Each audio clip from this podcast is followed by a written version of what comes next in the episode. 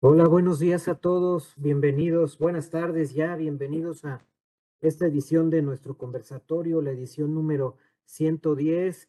Les doy la bienvenida a nombre del maestro Carlos Orozco Pelgueres. Muchas gracias por, por conectarse. Le quiero dar la bienvenida al maestro Fernando Castillo Águila. Maestro Fernando, ¿cómo está usted? Buena tarde. Hola Humberto, ¿cómo estás? Buenas tardes, gracias por invitarme. Buenas tardes a todos es un gusto que, participe con nosotros con este tema tan importante que, que, sigue dando de qué hablar, el beneficiario controlador.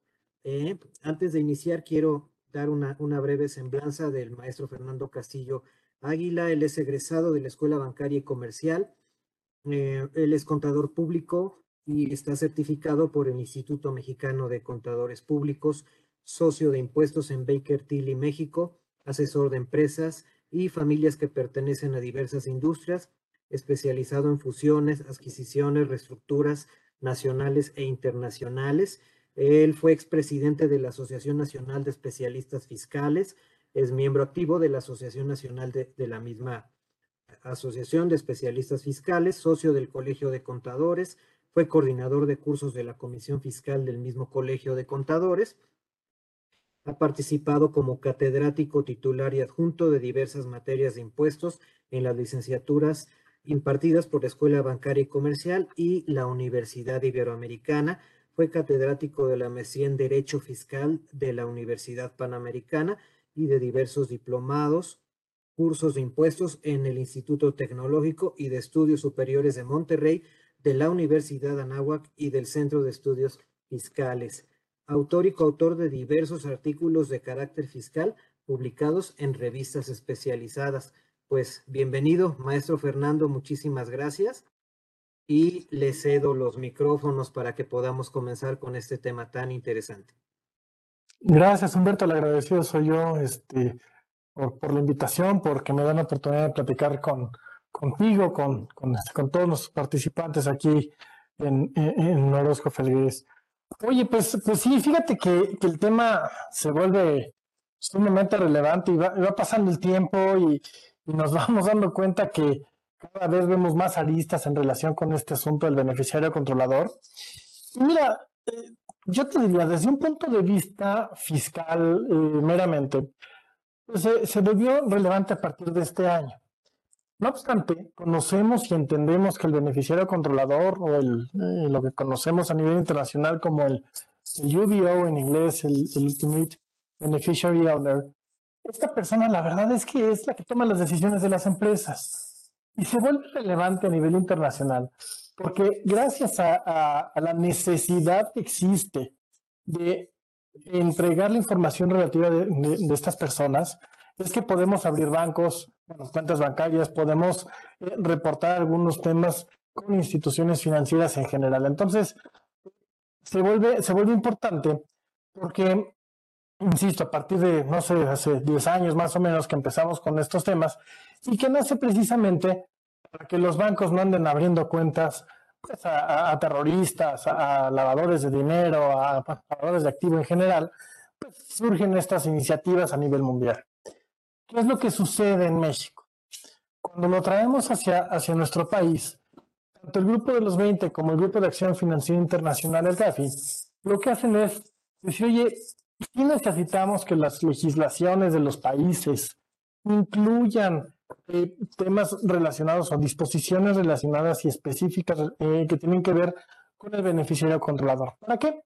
Para evitar que abramos empresas, para que evitar que tengamos estructuras en donde lo que, lo que tenemos o, quien está a cargo de esta estructura, pues sea un terrorista, que sea un, narcotraficante, que sea cualquier delincuente que la verdad es que ni, queremos nosotros como asesores, ni quieren los notarios, ni quieren los bancos, ¿no? Entonces, lo que se está buscando precisamente es eh, esa información, ¿no? Bueno, pues digo, si ya, si ya estamos buscando terroristas, si ya estamos buscando lavadores de activo, o, narcotraficantes, entonces también busquemos a los evasores fiscales. Y entonces, con esa recomendación o con base en estas recomendaciones, lo que hacen las autoridades fiscales mexicanas es incorporar unas nuevas disposiciones en nuestro código fiscal que lo que nos obligan es a identificar y a entregar información que tiene que ver con este beneficiario controlador, ¿no? Porque, insisto, lo que quiere, lo que quiere el SAT o lo que está buscando el SAT o la justificación es precisamente evitar que tengamos un problema en, las, en las filas de las empresas, ¿no? en las cabezas de las empresas. Entonces, qué mejor que desde el momento en que la constituimos, desde el momento en que cambiamos, desde el momento en que hacemos cualquier cambio de acciones, pues entonces que conozcamos quién está arriba de las empresas. ¿no? Y cosa que, por un lado, se me hace lógica, eh, y digo, la aplaudo porque ninguno queremos trabajar con narcotraficantes, pero también por otro lado, me llama la atención que esta disposición aparezca en una legislación fiscal. Cuando ya tenemos una legislación de prevención del lavado de dinero, cuando ya tenemos algunas otras disposiciones que nos ayudan a tratar de evitar estos temas. Entonces, me llama la atención, pero bueno, eh, también este, entiendo la lógica del asunto, pero a mí me hubiera gustado que no estuviera en una legislación administrativa, sino que estuviera, o fiscal, sino que estuviera en otra, en otra disposición. Pero bueno, así está.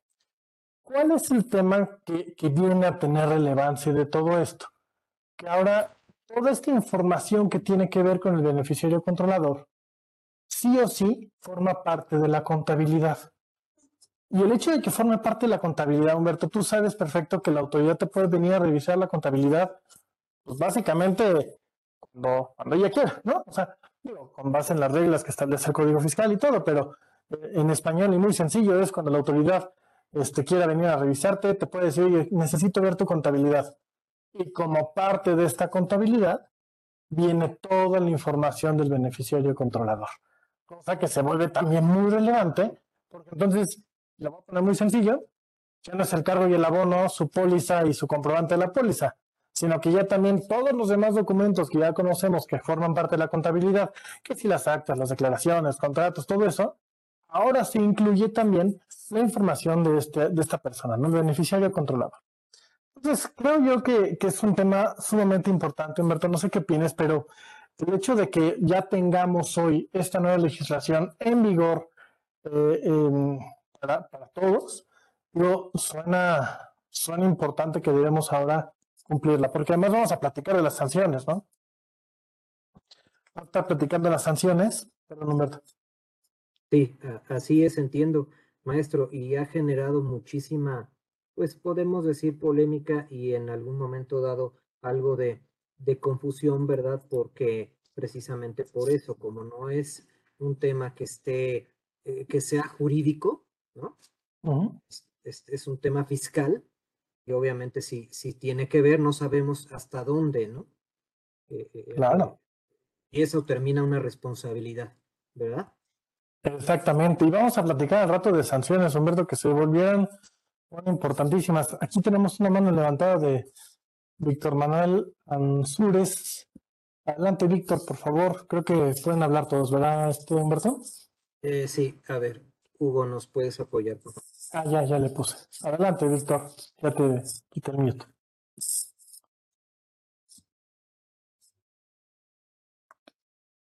Víctor, ¿tienes levantada la mano? Y estás muteado, no sé si nos escuchas.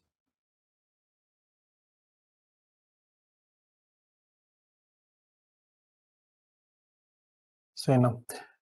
Levantaste la mano, Víctor, pero a tus órdenes en cuanto quieras este abrir, abrir el micrófono, con gusto, con gusto peloteamos ahí lo que, lo que desees.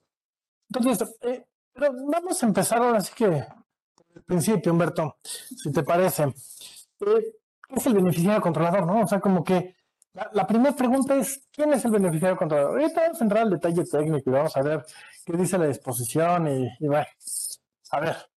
El beneficiario controlador, básicamente, como su nombre lo indica, es aquella persona que tiene un beneficio, que controla una, una, figura, ¿no? O sea, vamos a, vamos a encontrar que, bueno, puede ser este, eh, con base en la ley, pues puede ser casi, casi que lo que sea, ¿no? Y entonces, yo creo que la disposición abrió tanto la, definición del beneficiario controlador que se vuelve, en algunos casos, en mi punto de vista muy personal, este, inaplicable o inoperante.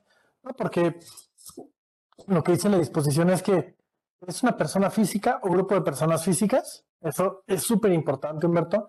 O sea, porque lo que está buscando la disposición es quién está hasta arriba de la cadena. ¿Quién es el que verdaderamente controla siendo ella una persona física, siendo esta persona una persona física?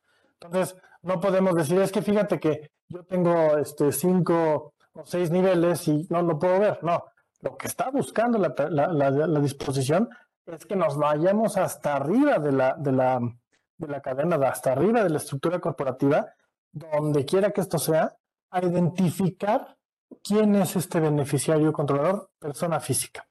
Vamos a encontrarnos temas muy complicados, como los temas de bolsa, temas de, fondos de inversión, en donde no vamos a, poder identificarlos fácilmente e incluso ni siquiera vamos a, poder, a poderlos identificar.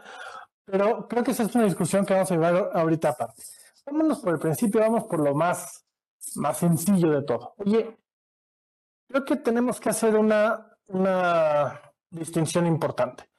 Personas físicas, sí, pero aquellas personas físicas que tengan un beneficio derivado de la participación en una persona moral, y perdón que voltee de repente para acá, pero aquí tengo mi acordeón, una persona moral, un fideicomiso, y dice allí, cualquier otra persona, cualquier otra figura jurídica y ojo, ¿eh? así como de cualquier otro acto jurídico. Me voy a quedar en la primera parte. Oye, el beneficio derivado de la participación en una persona moral, fideicomiso o cualquier otra figura jurídica. Oye, eso me suena lógico, tiene un sentido. Y vamos a empezar por lo facilito. Tenemos una empresa con dos personas físicas, que es una idea normalita, es, lo más sencillo que podemos ahorita platicar tú y yo, ¿no?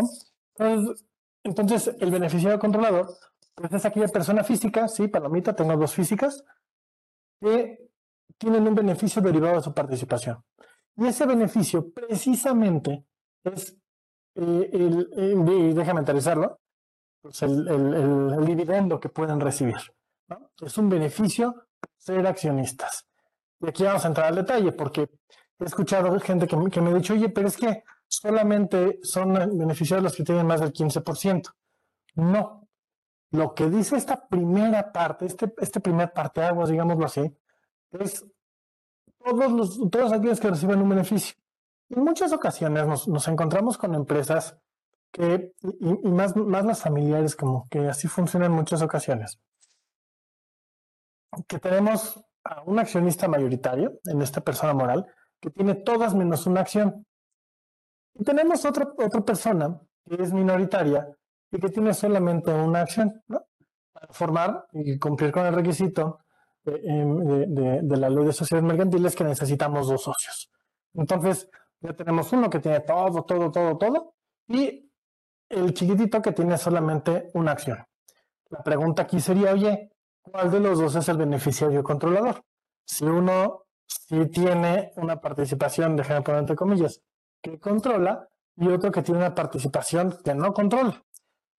Nada más que aquí, en esta primera también para responder esa pregunta, lo que tenemos que decir es, oye, a ver, lo que dice la disposición no me, no me está preguntando qué porcentaje tengo. Me está preguntando, oye, ¿tú eres persona física? Sí. ¿Tienes un beneficio derivado de tu, de tu participación? Sí. ¿Por qué? Porque incluso aquel accionista que tiene una participación chiquitita tiene derecho a ese beneficio le entregan las empresas en forma de dividendo. Y estoy hablando de dividendo para no entrar en, detalles que si otro beneficio o otras cosas. Es muy claro el hecho de pensar, oye, esta persona tiene un, un, este, un, beneficio de la participación, sí, ¿de cuánto? Del punto 0,1%. Ah, bueno, pues cuando se distribuyen dividendos, a esta persona le, le toca el punto 0,1% de ese dividendo. Y por lo tanto, esa persona, conforme a la disposición a la definición de beneficiario controlador, sí o sí tiene un beneficio. Y por lo tanto, también esa persona, que por cierto no controla, tiene eh, o debe ser identificada como beneficiario controlador. ¿Saben? Evidentemente aquí eh, podemos entrar en muchas discusiones de si es controlador o no y todo, pero la realidad de las cosas es que yo, yo te diría, tenemos que, que, tenemos que reportarlo, o bueno, tenemos que conseguir la información, ahorita platicamos qué tipo de información necesitamos, pero sí necesitamos decir e identificar a esta persona física, aunque tenga el punto 0,1% de la participación. No sé si fui claro, Humberto, en, en la explicación de esta primera parte. Sí, sí, me queda claro, maestro. Ahora bien, ¿qué pasa con eh, esta, cualquier otra figura jurídica? ¿no? Porque la SA está muy fácil. ¿no? O sea, aquí, eh, gracias Roxana, eh, está, muy, está muy fácil. ¿no? Oye, pues es el accionista y tiene el punto 01. Oye, pero ¿qué pasa cuando me hablan de cualquier otra figura jurídica? Pues mira, cualquier otra figura jurídica, pues yo te diría, es una asociación en participación, que no es una SA, eh, si es una persona moral, entonces pues ya estaba dicho en la primera parte del artículo, cuando me decía una participación de una persona moral, ya estaba dicho. Eh, pero, pero puede ser esta, esta asociación en participación. Oye, lo que yo creo, lo que yo interpreto de leer esta disposición como está es, por si se me olvida alguna, voy a dejarlo abierto a que sea tan claro que cualquier, cualquier cosa, cualquier cosa que huela la persona moral, fideicomiso, negocio, y esta persona obtenga un beneficio, esa persona es un beneficiario controlador. ¿Sale? Ahora, vamos a, podemos entrar aquí en, cuatro horas de discusión en el siguiente renglón que dice, en la siguiente oración que dice, oye, el beneficiario, quien recibe un beneficio de cualquier otro acto jurídico. Yo creo que aquí también, híjole, este, sí vi, tu expresión, coincido con ella, este, Sí, sí, pues cualquier otro acto jurídico, pues entonces es una compraventa, ¿no? O sea, y, ya, ya también he escuchado que me han dicho, oye, es que pues en una compraventa, pues también hay un beneficio, ¿no? Y entonces es beneficio del controlador, entonces también lo tengo que declarar. Yo ahí lo que te diría es no, porque, insisto, esta parte de otros actos jurídicos y cualquier otra, otra figura jurídica, pues tiene que ver con cualquier otra cosa que se me olvidó poner aquí o que vaya a existir en el futuro, ¿vale? Pero no de una compraventa. ¿Por qué? Porque alguien me podría decir, es que, oye, es que la compraventa ha sido un beneficio y me lo están pagando. Yo que soy vendedor, tengo un beneficio, tengo una utilidad. Pues sí, pero no. O sea, sí tienes un beneficio, sí puedes tener una utilidad, pero esta cosa se llama precio. Y es el objeto derivado de la compraventa. Por lo tanto, yo no, yo no coincido en el hecho de pensar que ese, cualquier otro acto jurídico, en, en mi ejemplo, la compraventa, pudiera calificar como para ser objeto de la, de la lectura de este beneficiario controlador. No tiene, no tiene el sentido, no tiene la naturaleza a, que se refiere desde la interpretación del GAF y de este eh, que te decía del Grupo de Acción Financiera Internacional, no tiene el, espíritu de, que hablaba el grupo en el G20. O sea, la realidad de las cosas es que lo que se está buscando es que en un negocio como tal no exista o no estemos metiendo una persona esté faltando a, las disposiciones, ¿no? que, tenga, que tenga problemas legales. Entonces, el, tema aquí, hasta donde yo me quedaría, es, veámoslo como cualquier persona que recibe un beneficio por la participación en un negocio, en una persona moral, en un fideicomiso incluso, eh, y, bueno, las figuras jurídicas que, que conocemos incluso del extranjero, ¿no? Entonces, y ahorita hablamos del extranjero para ver cómo lo combinamos, pero creo que vamos por ahí. Entonces, Habiendo dicho esto, yo podría concluir. La primera parte de la definición es una persona física, un grupo de personas que tengan un beneficio derivado de la participación eh, en una persona moral. ¿no? Vamos a dejarlo hasta ahí para ir hilando las cosas. Ahora, oye, muchas veces si nos encontramos con muchos grupos a nivel mundial, tenemos a todas las empresas operativas, y estas empresas operativas a su vez tienen empresas holdings y a su vez tienen a las personas físicas o, una estructura un poquito más compleja. ¿Qué sucede en este caso? Cuando vamos leyendo la disposición del 32 de Quarter, lo que dice es, a ver, voy a ver primero lo del tema del beneficio, ya lo concluimos. Oye, no estás ahí. Ah, ok. Entonces tengo que ver dónde estás, en qué parte del, del, de la, de la cadenita estás. Oye, si no es por beneficio, tengo que ver qué personas físicas o grupo de personas físicas están hasta arriba a nivel del control de la persona moral. ¿Por qué? Porque si yo no estoy, como te decía, si yo tengo una estructura donde tengo varias operativas, luego tengo una holding y luego tengo un, un beneficiario hasta arriba, bueno, pues entonces tengo que ver ya no, la, ya no el beneficio, porque una persona física que esté en un, segundo o un tercer nivel, pues no tiene beneficio directo. Tiene beneficio de la, de la de la, de la holding, digamos, ¿no? Déjame pensar en una estructura, oye, tengo las físicas, tengo una holding y tengo la operativa, ¿no? Para hacerlo más fácil. Entonces estoy evaluando la operativa. La operativa no tiene, no tiene, en, la operativa las, las físicas no tienen injerencia, no tienen acciones, entonces tengo que ver si las físicas hasta arriba tienen o no control sobre la persona moral operativa que estamos analizando, que es la de hasta abajo.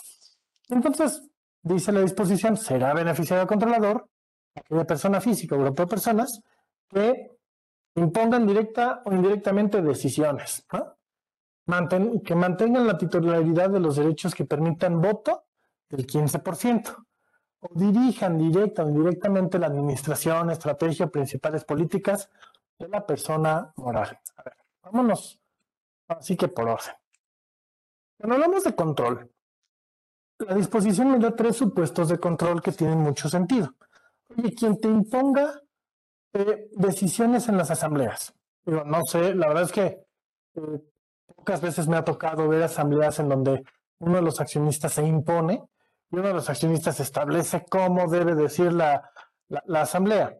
Nada más que siendo, siendo muy, muy, este, muy prácticos, la realidad es que difícilmente voy a encontrar una asamblea en donde digan, no, pues es que fíjate que Humberto dijo que él tenía, eh, él tenía todo el poder y él estableció que así tenían que ser las decisiones. Difícilmente se va a ver así. La realidad de las cosas y cómo funcionan las asambleas y todos estamos y todos conocemos de ellas, es que al final, todos, si hay incluso un, alguien que se imponga, al final todos los socios o todos los accionistas deliberan las decisiones que se están tomando.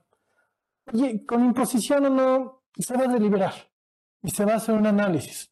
Entonces, veo complicado cómo, cómo buscar, este, cómo documentar esa imposición. ¿no? digo que no exista, no digo que no pase, pero lo veo un poquito más complicado. Creo yo que más bien en todas las asambleas va a existir una, una deliberación de las, de las decisiones, va a haber un análisis de las decisiones y, se va a tomar una resolución al respecto.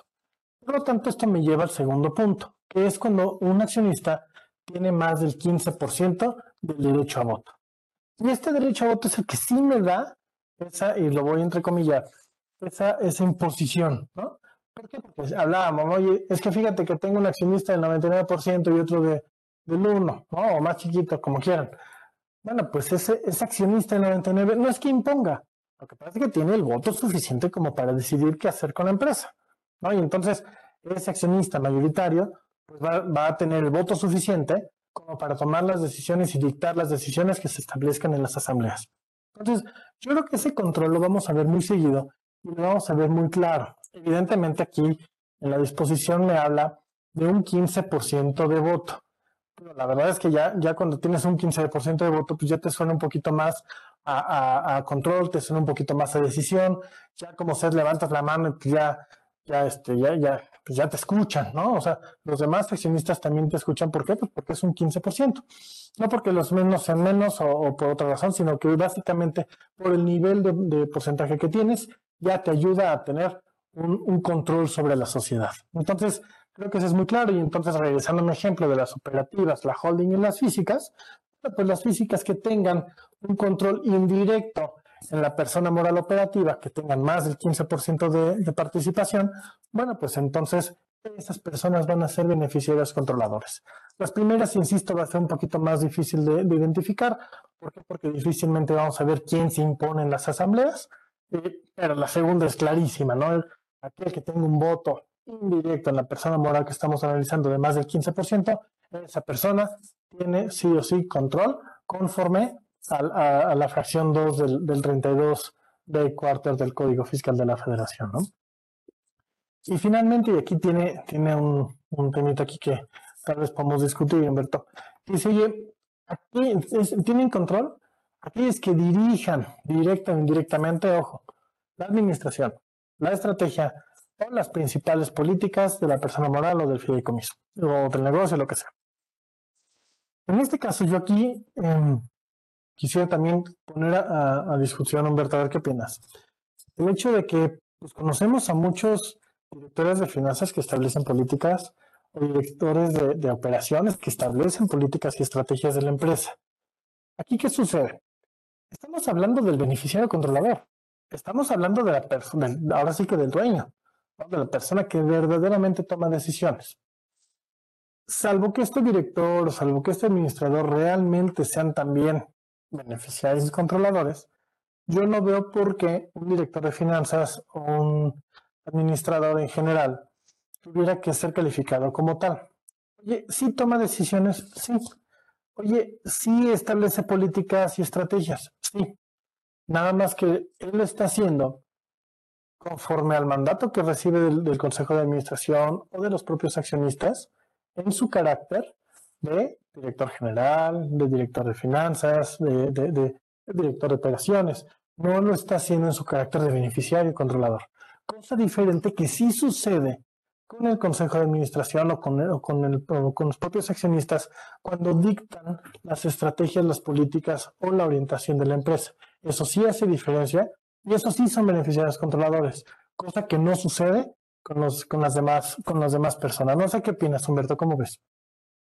Bueno, es que también pudiera haber algún caso, pero como, como dice maestro, no es lo general, en donde a lo mejor el director general o el director de finanzas o algún director de la empresa que ya lleva mucho tiempo, muchos años o que tiene la experiencia, pues a lo mejor su, su, su palabra o su consejo, consejo de administración, ¿verdad? Pues a lo mejor eso pesa, ¿no? Pero, pero yo creo que no es la generalidad y yo creo que se toma como, como una asesoría, ¿no? Como una opinión, no como algo que se imponga, ¿no? Exactamente. No, y además, mira, realmente para imponer, pues está el consejo, están los accionistas. Oye, sí, el, director de finanzas, pues, perdón, sí se impone con su gente, ¿no? Pero lo que impone son las directrices que tiene que llevar su departamento, su dirección, hacia los, eh, hacia los intereses de los accionistas y hacia los eh, objetivos que les han estado marcando, ¿no? Y creo que aquí, digo, voy a hacer un paréntesis porque aquí Roxana, Roxana Cabrera nos está diciendo, oye, está bien. O sea, pero dice, usted habla de una empresa estructurada. ¿Qué sucede con las pymes? ¿No? Los administradores, salvo su mejor opinión, pueden caer en esa figura. No, yo creo que no. A ver, hablemos de, todas las empresas tienen los dos accionistas, ¿no? O sea, aquí está Roxana. ¿Quieres abrir tu micro, Roxana? Hola, hola. Sí, adelante, Roxana. Creo que puedes abrir tu micro.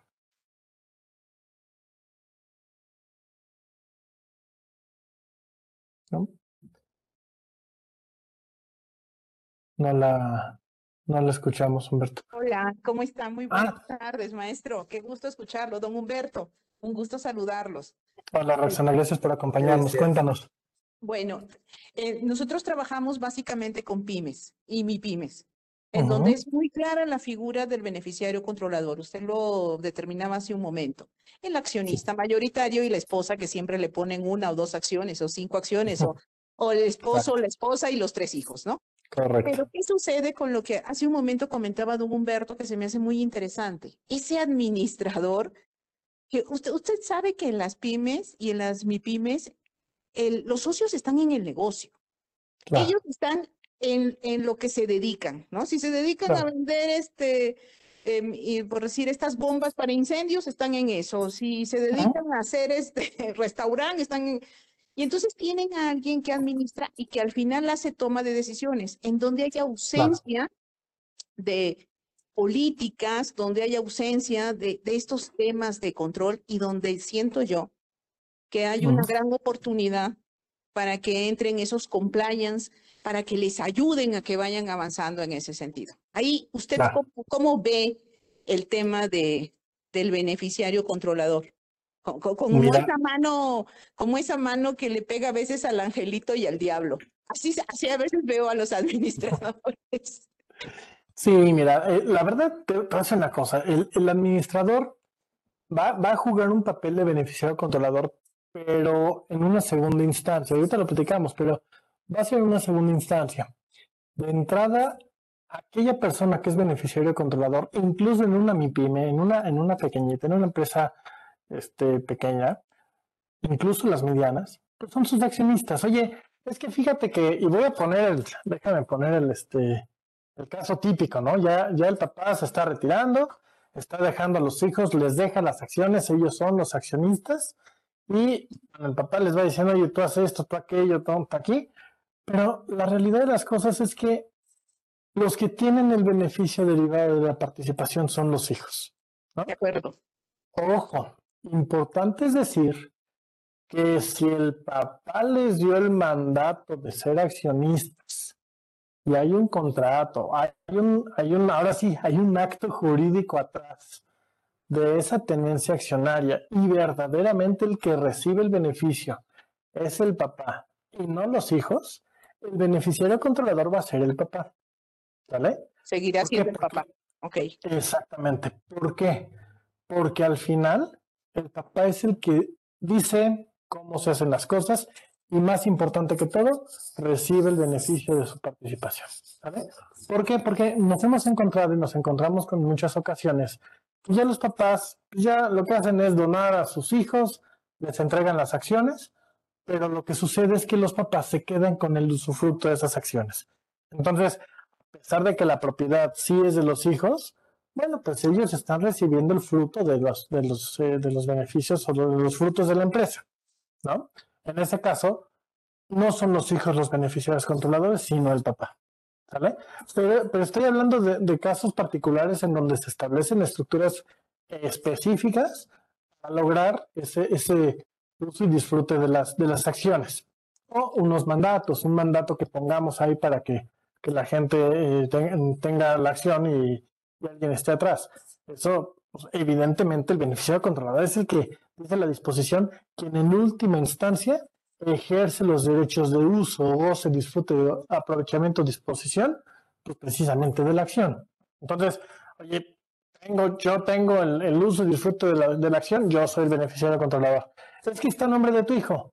Sí, pero yo soy el que, yo soy el que tengo ese, ese uso y derecho de uso. ¿no? Entonces, entiendo el punto, sé cómo se manejan las MIPIMES, eh, eh, entiendo también a las, a las empresas familiares y, y, bueno, pues nada más hay que ver cómo está la estructura ya legal de estas empresas. ¿Qué te voy a decir? ¿O qué te voy a terminar recomendando en una cosa como esas? O en un caso como esos, es recabemos la información tanto de los hijos como del papá. Oye, ¿por qué? Pues porque la realidad es que el papá es el que está ejerciendo el poder y estoy siendo conservador. O sea, no, no, no quiere decir que así, eh, que así lo establezca la disposición. Estoy tratando de ser conservador precisamente porque yo no quiero que la autoridad diga, no, no, no, no, aquí el que manda es el papá y aquí te lo demuestro con, quien, con lo que sea, ¿no? Y entonces tenemos una multa importante por no haber dicho que, el papá también es beneficiario controlador, ¿no? No sé si respondí tu pregunta. muchísimas gracias, maestro. Un lujo escucharlo como siempre. Muchísimas gracias, don Humberto, por permitirme hacer la pregunta en vivo. Felicidades. Gracias. Muchas gracias, Rexana, tus órdenes y gracias por acompañarnos. Entonces, este, como, como vemos, pues tenemos que identificar dos partes, ¿no? La parte del beneficio y la parte del control. Entonces, el control lo vamos a identificar, decía yo, primero por, por quién impone decisiones. Esa es complicada, pero eso dice la disposición. Dos, lo vamos a identificar por quién tiene de manera indirecta eh, eh, más del 15% del derecho de voto. Y finalmente vamos a platicar o vamos a identificar el beneficio del controlador cuando veamos que eh, eh, se ejercen o se establecen la administración, la estrategia o las políticas de la persona moral. Eso, eso es así. Evidentemente, eh, hablando a través de esta parte, pues no va a ser, no, no, no estaría yo pensando en el, en el director de finanzas, en el director general, sería más bien pensando en uno de los accionistas, ¿no? Ahora, importantísimo, ¿de quién es la obligación? pues básicamente es de la persona moral. O sea, ojo, lo que, establece la disposición a partir de este año es las personas morales son las obligadas a obtener la información y mantenerla actualizada de todos sus beneficiarios controladores. ¿no? Y entonces, pues ahora sí vamos a ver quién es quién, ¿no? De entrada, las personas morales, ¿no? Cualquiera que ésta sea, incluyendo la famosísima y nunca bien ponderada asociación en participación, a las fiduciarias, los fideicomitentes, todas las, eh, todas las personas que formen parte de una figura jurídica. Ellas son las que están obligadas a, eh, a cumplir con esta nueva disposición que entró en vigor este año. Entonces, ellas son las que tienen que ver hacia arriba, ¿no? O sea, y, y hay que verlo así, ¿eh? O sea, estamos analizando ahorita una estructura muy chiquita que es una operativa, su holding y las personas físicas. Pero muchos nos hemos encontrado con estructuras muy complejas que no terminan ahí, ¿no? Sino que son 15 operativas y luego tienen tres o cuatro holdings y luego unas les reportan en el extranjero y otras en otro país y arriba tenemos este, un fideicomiso y el fideicomiso pues este se va una parte a bolsa y otra parte se va este, a un em, fondo de inversión y entonces resulta que al final no podemos identificar, o sea, porque nos vamos a tener que ir hacia arriba y hacia arriba y hacia arriba de la cadenita corporativa. Entonces, si nuestro objetivo era analizar a la persona moral, la operativa, la, que está hasta abajo de la cadenita, bueno, pues tenemos que ir analizando hacia arriba, hasta llegar al beneficiario controlador. Oye, ahora voy a analizar a la holding. Ah, bueno, en la holding también tengo que ver quién está arriba y arriba y arriba y arriba, hasta llegar a las personas físicas. El tema es, una, estructura como las que ya les estaba platicando. Imagínense que tenemos, sí, la estructura corporativa, sí, los grandes, los grandes conglomerados y todo, pero hasta arriba, hasta arriba, después de 15 niveles, nos encontramos con bolsa de valores, nos encontramos con fondos de inversión, nos encontramos con una cosa rarísima que no podemos identificar quién es la persona física. Y pensemos lo fácil, ¿eh? la bolsa de valores. En la bolsa no sé quién está ahí. ¿No? Porque hoy estoy yo, mañana está Roxana, pasado está Humberto y de repente este, Adrián González pone su empresa y luego este, Claudia Bet dice, no, pues yo le entro ahora, pero con mi este, empresa extranjera y entonces, pues la verdad es que la bolsa nunca vamos a identificar. ¿Qué pasa en esos casos?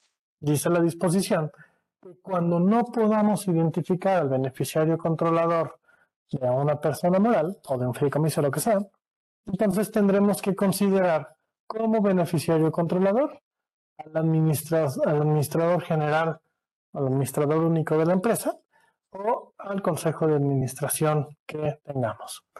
Ojo. Muchas, muchos, muchas veces podríamos decir, ah, pues está fácil, pongámoslo así y mira, se acabó. No, ¿por qué?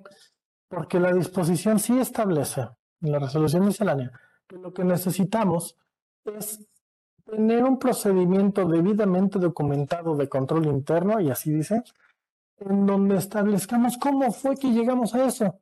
Oye, a ver, autoridad, ¿quién es, me va a preguntar la autoridad, ¿quién es tu, beneficiario controlador? Ah, pues mira, es el Consejo de Administración, todos ellos. ¿Así? ¿Ah, ¿No? No, pues es que fíjate que es más fácil y que aquí lo tengo y están todos aquí en México. Pues sí, pero lo que yo no te pedí es que me dijeras quién es el, Consejo de Administración. Te pedí que a través de un procedimiento documentado analizaras quién es o quién no es beneficiario controlador. Y esto es lo que vuelve compleja esta disposición. ¿Por qué? Porque ir analizando hacia arriba, digo, en un, tres nivelitos, esta empresa familiar o, este, alguna empresa con una estructura corporativa más sencilla, pues se vuelve sencillo. Además lo conocemos, como decía Roxana, muchas veces ahí están los accionistas trabajando, están, están presentes, pues los vemos, ¿no? Pero ¿qué pasa con aquellos accionistas que no están ni siquiera en el país? ¿No? O sea, este, usando el nombre de mi computadora, ¿no? Aquí la, el señor HP, pues no sé quién es, ¿no? Tal vez es un fondo. Entonces, irme a buscar al señor HP hasta arriba se va a volver muy complicado, pero lo tengo que documentar. Tengo que decir cómo fue que llegué yo a ese beneficiario controlador. ¿no? O, cómo no llegué, ¿no? O sea, por lo menos decirle a la autoridad, oye, fíjate que fui y pregunté. Y digo, déjame decir una, una locura, ¿no?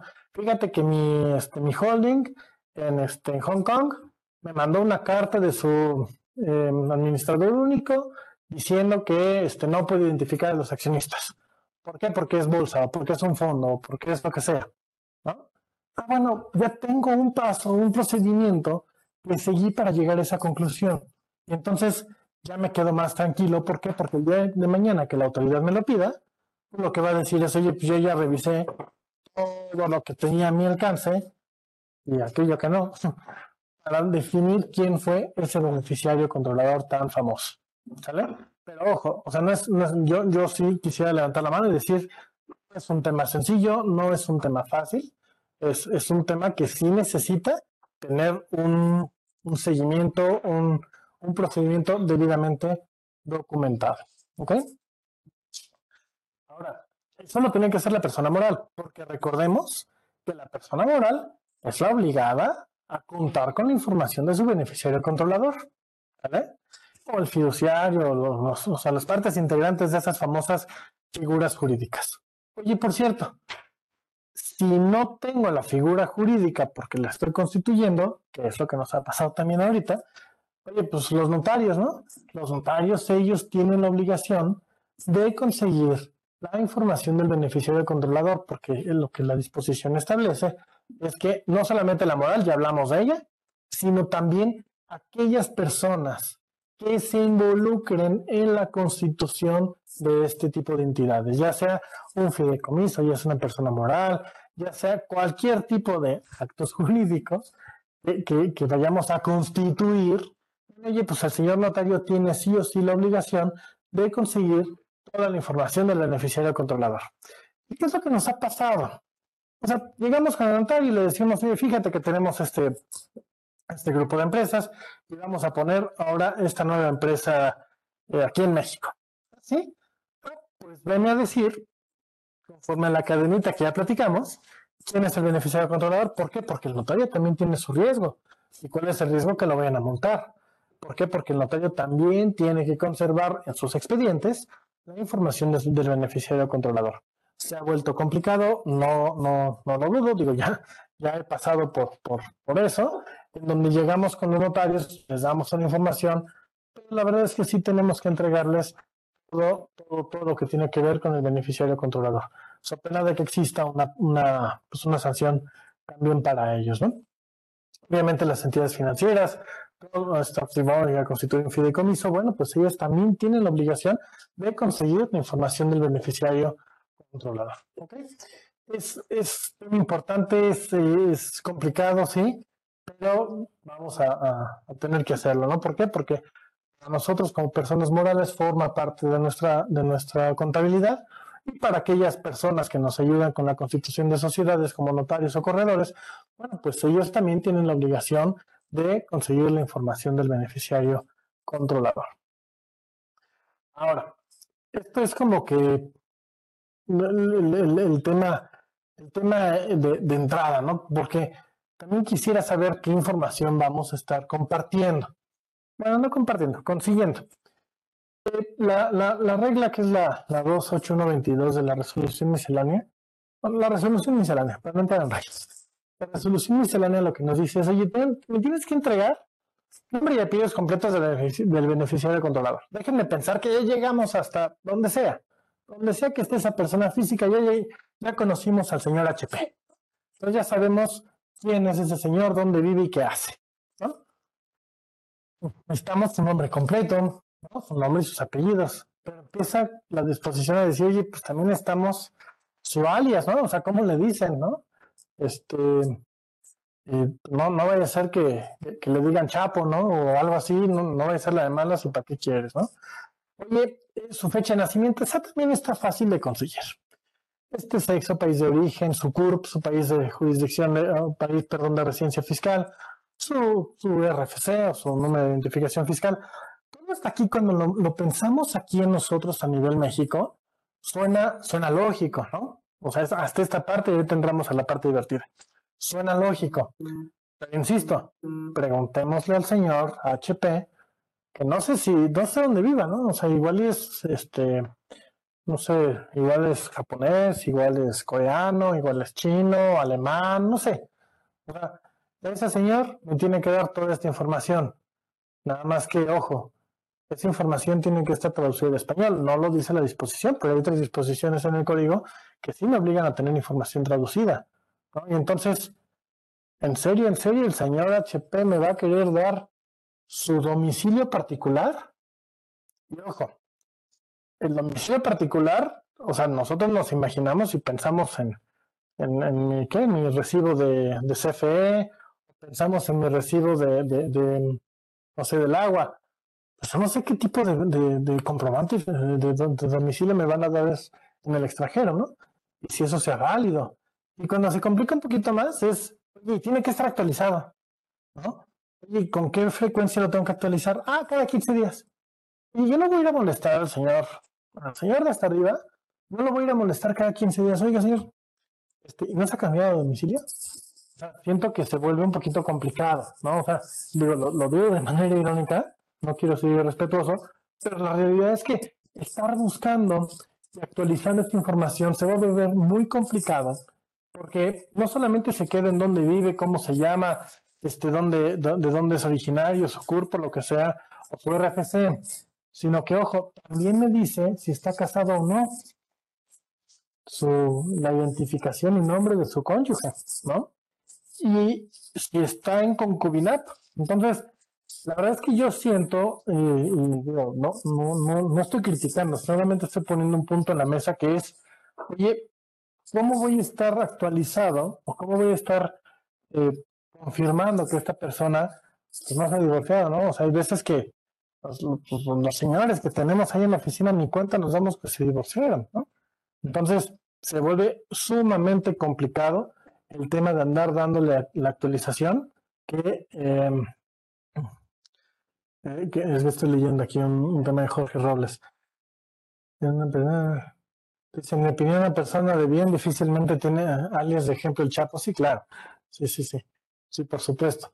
Quería, quería establecer, establecer el punto, Jorge. Justo, justo esto. Yo sé que no, que no vamos a poner el Chapo, pero obviamente pues, necesitamos identificar el alias. ¿Cómo lo voy a demostrar? No sé, pero tenemos que identificar. Oye, tengo que identificar todo lo que tiene que ver con la esposa o con el esposo del beneficiario controlador. Bueno, también es eso. Y la verdad es que andar dando la información del esposo, del, del esposo, y si ya se divorció o no se divorció, se va, se, se, antoja complicado, ¿no?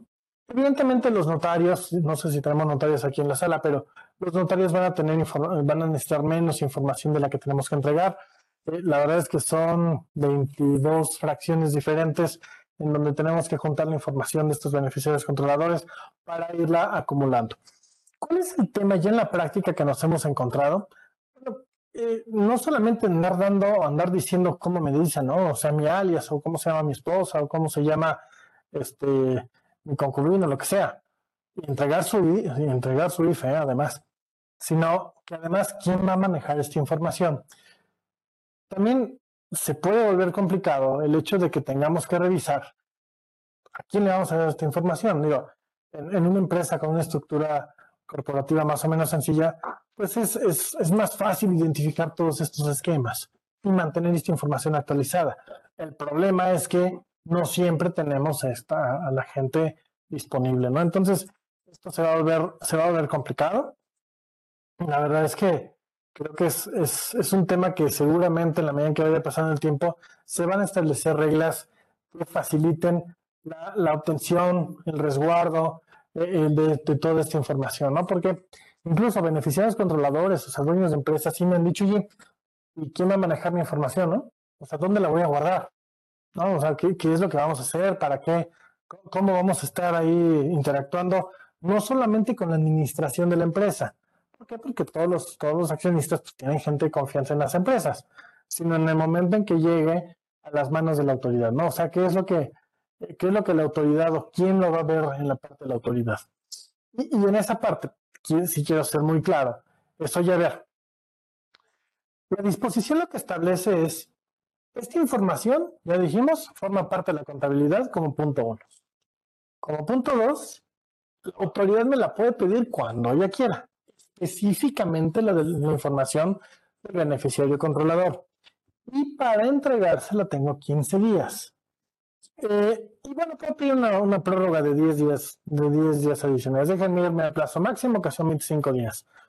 El problema de esto es, digo, y, lo, podemos ver con, con, nuestras empresas aquí en México, este, de repente, pues los accionistas desaparecen, ¿no? O sea, se van de vacaciones un mes, dos meses, y conseguir información de los accionistas se vuelve muy complicado, ¿sale? Y más información actualizada, ¿no? No más aún, ¿qué va a pasar el día de mañana? Si la autoridad llega, me pide la información de mi beneficiario controlador, por cierto está en Japón, que le tengo que explicar qué es lo que me está pidiendo la autoridad, que le tengo que decir que no se preocupe que, yo voy a manejar esa información y que por cierto me la va a entregar en japonés, ¿no? ¿Y cómo la voy a, cómo la voy a convertir en traducir al español? La verdad es que en una de esas autoridades no lo dice la disposición, pero me la van a pedir apostillada. Entonces, todo ese proceso, ya en la vida real, nos va a tomar mucho más que 25 días hábiles. Solamente la apostilla me toma como dos semanas, la traducción va a tomar pues, tanto, el, envío de la información, no sé, este, se, va, se va a complicar. Entonces, creo que sí tenemos que que, tratar ahorita que estamos a buen tiempo, que las autoridades, por lo menos yo no he visto que hayan empezado con revisiones del beneficiario controlador, se va a volver eh, más fácil si tengo información ahorita ya resguardada de lo que son los beneficiarios controladores, ¿no? Eh, dice Ricardo, eh, ahora hasta los bancos están pidiendo información de propietario real, pero es evidente que el SAT. Sí, mira, la, la, verdad, Ricardo, es que el tema de los bancos ya te lo han pedido desde hace muchos años, está en la, en la ley de, prevención del lavado de dinero, eso ya existía, nada más que ahorita, como ya es el SAT, como el SAT controla toda la información, se ha vuelto sí mucho más delicado para todos, o sea, para todos. Hoy eh, me, estoy, me encuentro con, con, varios clientes que están tratando de mover cuentas bancarias, les cuesta un trabajo impresionante.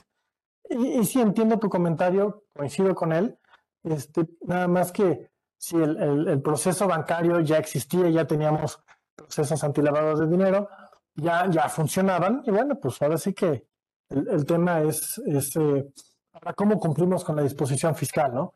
Porque, insisto, como ya la autoridad me puede venir a pedir todo esto de manera actualizada, fehaciente, completa, correcta, y, todas las cinco o seis eh, características que me piden la resolución miscelánea, pues se, va, se antoja complicado el hecho de, obtener esta información de una forma rápida.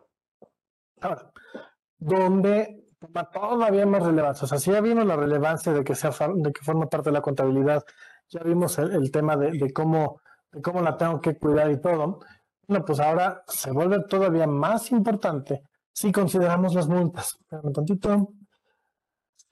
Ah, sí, mira, dice Jorge Robles, y, y tienes razón, Jorge dice, cuando acude a la inscripción de persona moral en oficina del SAT, piden datos del beneficiario controlador, sí. Incluso eso también ya te lo venían pidiendo, Jorge, desde el 2020. Ya te, ya te pedían que dijeras quién es el accionista o, cuál es tu estructura accionaria en el, en el em, efectos del SAT. Entonces, eso también se vuelve complicado. Y que ahora ya no solamente es el tema del beneficiario del, accionista, sino es el beneficiario controlador. Y ojo, si cambiamos accionistas, además del escrito que, ah, que, también tiene relación con lo que estás diciendo, Jorge, que tenemos que presentar el cambio de accionistas, también se vuelve importante actualizar el beneficiario controlador. Porque déjenme pensar, y vamos a hacerla muy facilita. Una empresa normalita, una SEA mexicana, con dos accionistas, personas físicas también mexicanas para hacerla fácil venga la empresa. Bueno, pues además de, los datos, no solamente de inscripción, Jorge, sino que además también de la actualización de accionistas, pues tengo que presentar eso y también tengo que conseguir lo del beneficiario controlador nuevo, que ya la vendieron. Entonces, también tengo que ir a ver cómo actualiza esa información.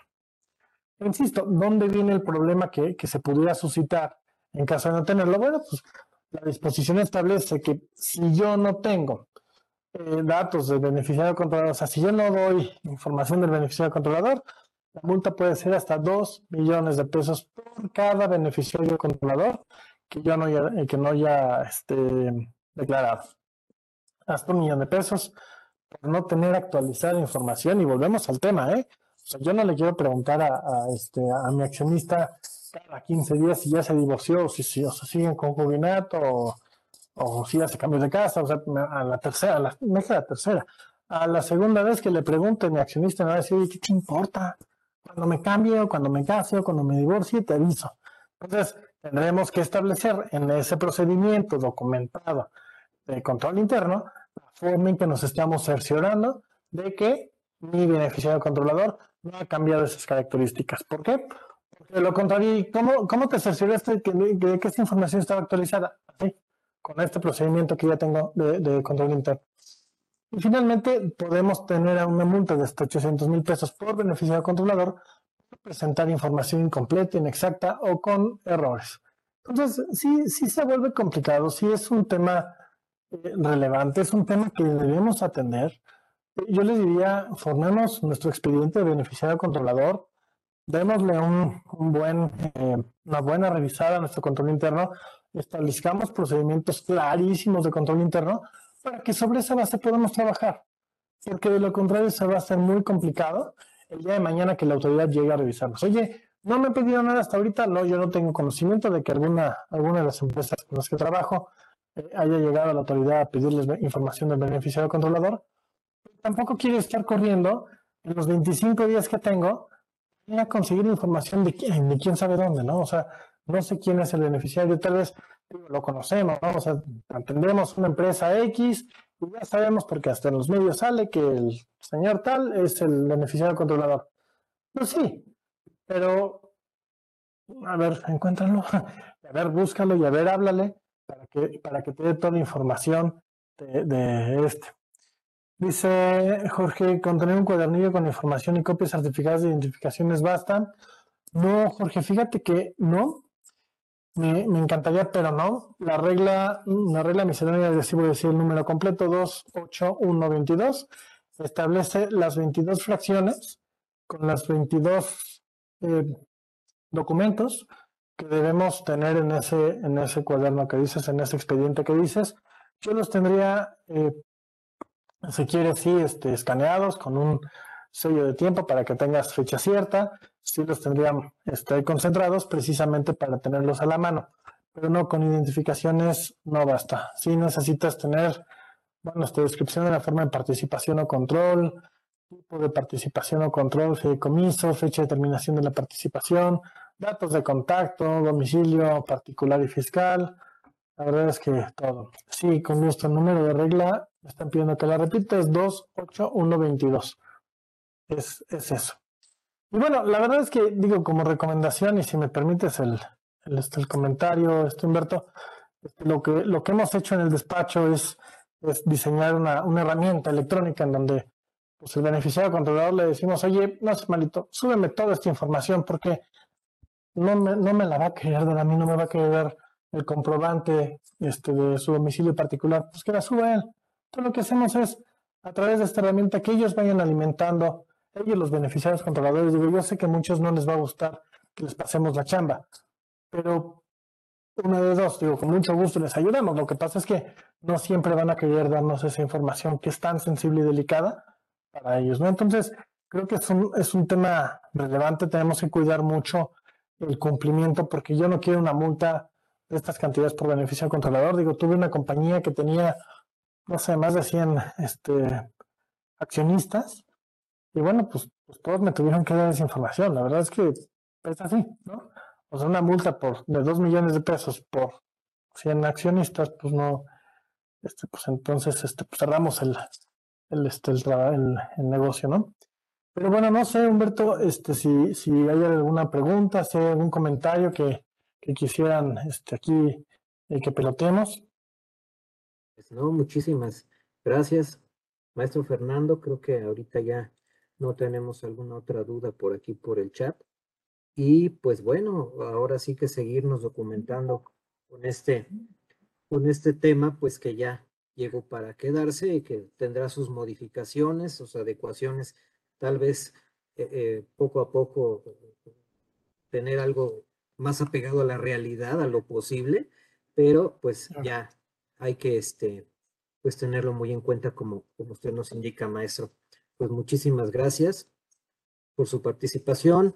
Eh, le queremos mostrar aquí un, un, un, pequeño reconocimiento, ¿verdad? Por la participación en este conversatorio. Se lo estaré enviando vía electrónica. Muchas gracias. por su participación en esta sesión número 110 del conversatorio. Muchas gracias, beneficiario controlador, y esperemos tenerlo eh, próximamente con algún otro tema. Maestro Fernando, de parte del maestro Carlos Orozco Felgueres, le mandamos un, un gran abrazo. Y Muchas bueno, también agradecemos a, a, todos los participantes. Los invitamos al, a la próxima, al próximo conversatorio el siguiente miércoles. Maestro Fernando, muchísimas gracias. Muchas gracias, Humberto. Gracias por la invitación a, al Instituto Orfe, gracias a, Carlos Orozco Felgueres por la invitación. lo extrañamos, le mando un gran abrazo, es un gran amigo, tipazo además.